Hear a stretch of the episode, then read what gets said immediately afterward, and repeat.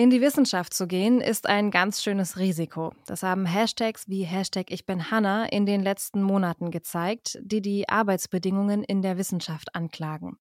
Die sind oft schwierig und überhaupt ist der Kreis derjenigen, die von der Forschung leben können, sehr erlesen.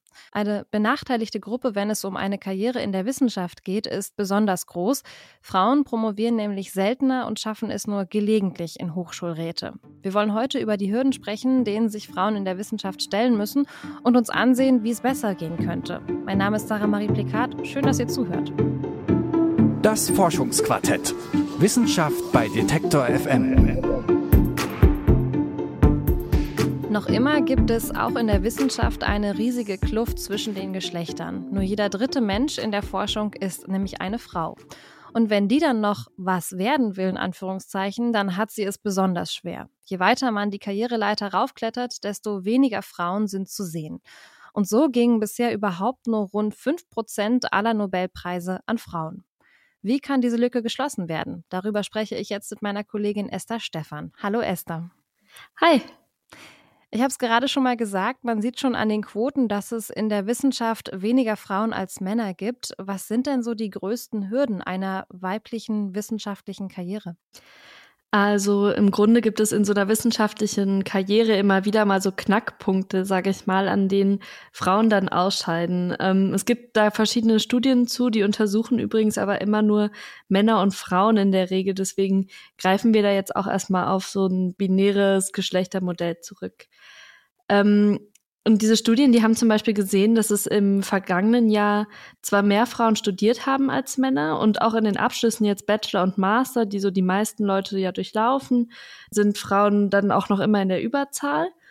Und danach kippt das dann. Also wenn es zum Beispiel um den Doktorgrad geht, dann sind da auf einmal viel mehr Männer am Start. Darüber habe ich mit Dr. Andrea Löther gesprochen. Sie forscht zu Gleichstellung an deutschen Hochschulen und zwar beim GESIS, Leibniz-Institut für Sozialforschung. Und sie hat mir im Gespräch auch erstmal ganz die nackten Zahlen präsentiert wenn wir sozusagen allgemein über alle Fächer gucken, sehen wir, dass also von Studienbeginn bis Studienabschluss ungefähr 50 Prozent Männer und Frauen sind. Und einen ersten Abfall haben wir dann zur Promotion. Also 2021 zum Beispiel waren 46 Prozent der Promotion von Frauen, was ja auch schon relativ viel ist. Aber wir haben schon einen kleinen Abfall eben über 50 Prozent bei den Abschlüssen und dann nochmal einen deutlichen Abfall zu den Habilitationen, so als ein Merkmal für die wissenschaftliche Weiterqualifikation. Der Frauenanteil bei den Habilitationen ist gegenwärtig bei 35 Prozent. Und es ist vor allen Dingen eben diese Phase nach der Promotion, wo wir den Abfall haben. Bei den Professuren sind es im Moment 23 Prozent, äh, also bei den höchsten Professuren, den W3-Professuren. Aber da muss man auch nochmal berücksichtigen, dass das natürlich eine Größe ist, die sozusagen eine ganz große Bandbreite an Altersgruppen äh, äh, enthält und sich eben allmählich erst äh, verändert, während eben Habilitation äh, sozusagen ja jedes Jahr nur einmal gemacht wird im Leben. Das heißt, wir haben den Abfall äh, vor allen Dingen äh, zwischen der Promotion und der wissenschaftlichen Weiterqualifikation. Also das ist sozusagen der Moment, wo man sich angucken muss, was passiert da eigentlich? Wieso machen weniger Frauen als Männer ihre wissenschaftliche Karriere nicht weiter? Gut, aber diese Postdoc-Phase ist ja wirklich für alle Menschen total herausfordernd. Da gibt es ja im Grunde erstmal keine Unterschiede, weil es eben in dieser Zeit fast nur befristete Verträge gibt und die Postdocs dann auch ständig irgendwie auf der Suche sind nach Drittmitteln. Warum steigen ausgerechnet in dieser Phase so viele Frauen aus? Genau, also das ist eine total anstrengende Zeit, aber es gibt hier eben so ein systemisches Problem. Eine Karriere in der Wissenschaft ist einfach echt unsicher. Man kann sich da halt eben überhaupt nicht darauf verlassen, dass man dann jetzt später auf jeden Fall einen Job an irgendeiner Uni haben wird. Und wenn man sich jetzt dafür entscheidet, zum Beispiel in die freie Wirtschaft zu gehen, dann hat man da einfach viel, viel bessere Karrierechancen. Das betrifft natürlich Männer und Frauen erstmal gleichermaßen, aber es gibt eben auch ganz viele Vorurteile, auf die Frauen treffen, wenn sie in der Wissenschaft arbeiten wollen. Es liegt zum Beispiel auch an den Beschäftigungsbedingungen, dass Frauen noch häufiger als Männer befristet beschäftigt sind und noch häufiger in Teilzeit und eben nicht nur in Teilzeit, weil sie vielleicht zugeschriebene Vereinbarkeitsaufgaben oder Care-Aufgaben übernehmen, sondern auch, weil sie keine äh, vollwertige, keine Vollzeitstellen bekommen.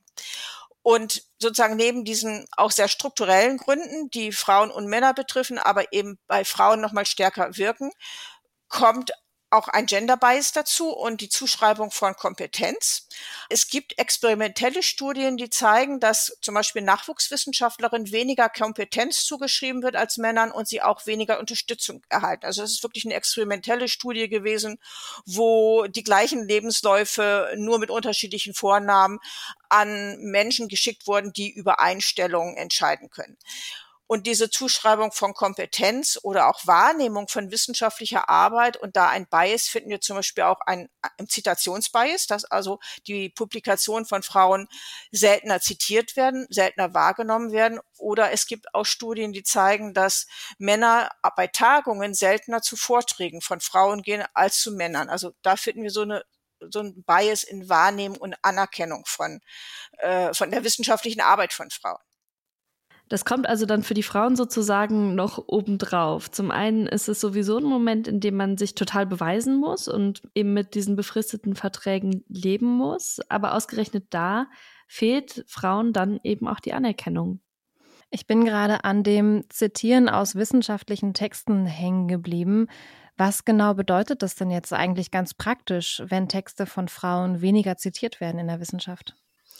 Ja, da geht es dann im Grunde um Aufmerksamkeit erstmal. Also wenn man zitiert wird, dann heißt das, dass Leute deine Arbeit wertschätzen, aber es heißt auch, dass diese Arbeit dann nochmal eine größere Reichweite sozusagen hat und man kann damit dann auch ein viel größeres Netzwerk aufbauen. Und ohne diese Netzwerke kommt man dann ganz praktisch einfach überhaupt nicht weit. Also man bekommt keine Stipendien und keine Stellen und so weiter. Care-Arbeit und Teilzeit hat Dr. Andrea Löther jetzt gerade auch schon angesprochen. Welche Rolle spielen denn Kinder in dieser ganzen Rechnung? Man kennt es ja auch aus anderen Berufen. Wer Kinder bekommt, der ist in der Regel ja auch erstmal eine Weile raus aus dem Job. Wie ist es da in der Wissenschaft? Da ist es tatsächlich ganz genauso. Es gibt aber so einen Aspekt daran, den Dr. Andrea Löther aufgezeigt hat, der hat mich auch schon ganz schön doll überrascht, nämlich dass das ein Problem ist, dass es oft Familien gibt, in denen einfach beide Elternteile in der Wissenschaft sind.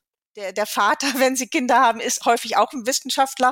Das gibt dann sozusagen, wohin zieht man und wie, wie, wie organisiert man das? Das sind dann tatsächlich reale Probleme, eben entsprechend auch dadurch, dass Frauen eben äh, tendenziell immer noch die, die, die Sorgearbeit ja zugeschrieben wird. Wir sehen aber auch, dass es nicht nur diese realen Probleme sind, sondern oft eine antizipierte Vereinbarkeitsproblematik. Also, dass schon sowohl die Wissenschaftlerinnen als auch diejenigen, die Wissenschaftlerinnen fördern, antizipieren, dass Wissenschaftlerinnen Kinder bekommen und deshalb nicht so verfügbar sind und deshalb vielleicht auch nicht weiter gefördert werden und äh, dann auch aus der Wissenschaft aussteigen. Also es ist nicht immer sozusagen so ein reales Problem, Wissenschaftler bekommen Kinder und gehen dann aus der Wissenschaft raus, sondern schon antizipiert, es könnte Probleme geben und dann einen anderen Berufsweg suchen oder eben auch keine Unterstützung finden. Und die, die Schwierigkeit an der Stelle ist, dass wenn Sie sozusagen mit Führungskräften sprechen, Hochschulleitungen, äh, wird oft so ein Diskurs geführt, ja, es ist die Vereinbarkeit, die Elternschaft, äh, die Kinder, die da die, die, die Ursache sind, dass wir so wenig Professorinnen haben. Und was wir da finden, ist eben einerseits eine Naturalisierung, dass also Frauen qua Geschlecht die Sorgeverantwortung zugeschrieben wird, aber auch eine Externalisierung. Also dass Hochschulen sagen, die Unterrepräsentanz hat allgemein gesellschaftliche Ursachen, was ja nicht ganz verkehrt ist, aber eben nur ein Teil der Wahrheit was ich ja beschrieben habe, dass eben Karrierestrukturen, Wissenschaftskultur, diese Verfügbarkeitserwartungen auch Ursachen sind, dass Frauen in der Wissenschaft eben an einem bestimmten Punkt aussteigen. Okay, also all das, das führt dazu, dass Frauen vor allem in der Postdoc-Zeit aussteigen. Aber wir wollen hier ja auch noch ein bisschen nach vorne schauen. Was sind denn so Punkte, wo man ansetzen könnte, um das zu ändern? Also zum Beispiel gibt es seit rund 20 Jahren schon sogenannte Junior-Professuren. Das sind Programme, in denen man dann schon recht früh in die Forschung auch rein kann, ohne eben eine Habilitation durchlaufen zu müssen. Das ist dann nochmal so eine Prüfung, die man in der Regel auf dem Weg zur Professur machen muss. Ähm, man kann eben über diese Junior-Professuren trotzdem zur Professur kommen. Und das ist dann auch am Ende ein viel sicherer Weg. Und da sieht man dann auch, dass eben tatsächlich viel mehr Frauen in diese Junior-Professuren reingehen, weil das eben viel sicherer ist. Darüber hinaus gibt es auch noch eine ganze Menge Mentoring-Programme. Und das sind so Förderprogramme, um Frauen erstmal zu unterstützen. Dr. Löther sagt aber, dass die zwar durchaus auch wichtig sind, diese Mentoring-Programme, aber eben nicht ausschließlich reichen. Ich finde die Mentoring-Programme wirklich gut, weil die unterstützen Frauen auch in einer Reflexion, was passiert da eigentlich? Je nachdem, wie sie aufgesetzt haben, und gerade für Mentoring-Programme gibt es ja auch äh, Zusammenschluss der Mentoring-Programme an Hochschulen, die auch entsprechende Standards aufgesetzt ha haben, wie sozusagen die Mentoring-Beziehung gestaltet werden soll, dass es begleitende Programme geben und muss. Und Mentoring ist sozusagen einerseits eben eine Reflexion mit einer Person, die in der Qualifikation oder in der Karriere weiter ist, Erfahrungen mitgeben kann, als auch oft Vernetzung unter, innerhalb der, Men der Mentoren, der Mentees und auch Workshop-Programme. Und ich glaube, ein wichtiger Moment an der Stelle ist auch eben äh, individuelle Schwierigkeiten, die es gibt, zu reflektieren und zu sehen, nein, da stehen strukturelle Hindernisse hinter, da steckt vielleicht auch Machtmissbrauch hinter. Also bewusst zu sein, was ist da eigentlich Wissenschaftskultur? Und das halte ich für eminent wichtig.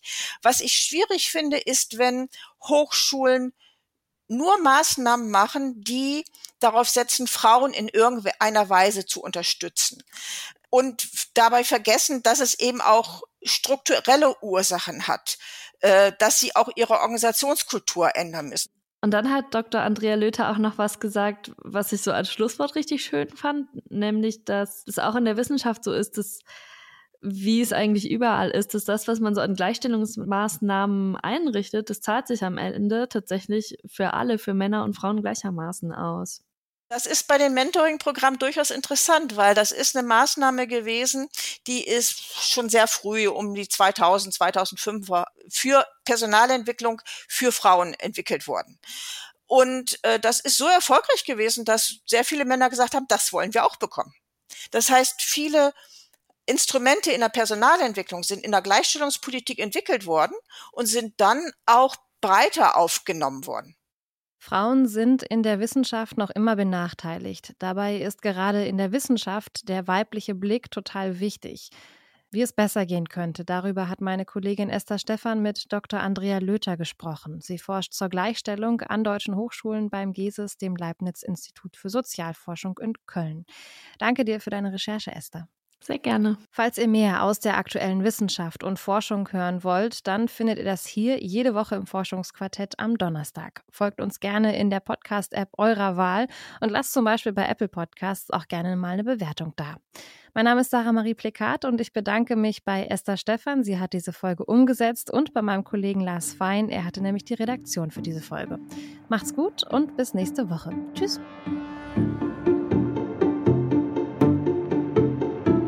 Das Forschungsquartett. Wissenschaft bei Detektor FM.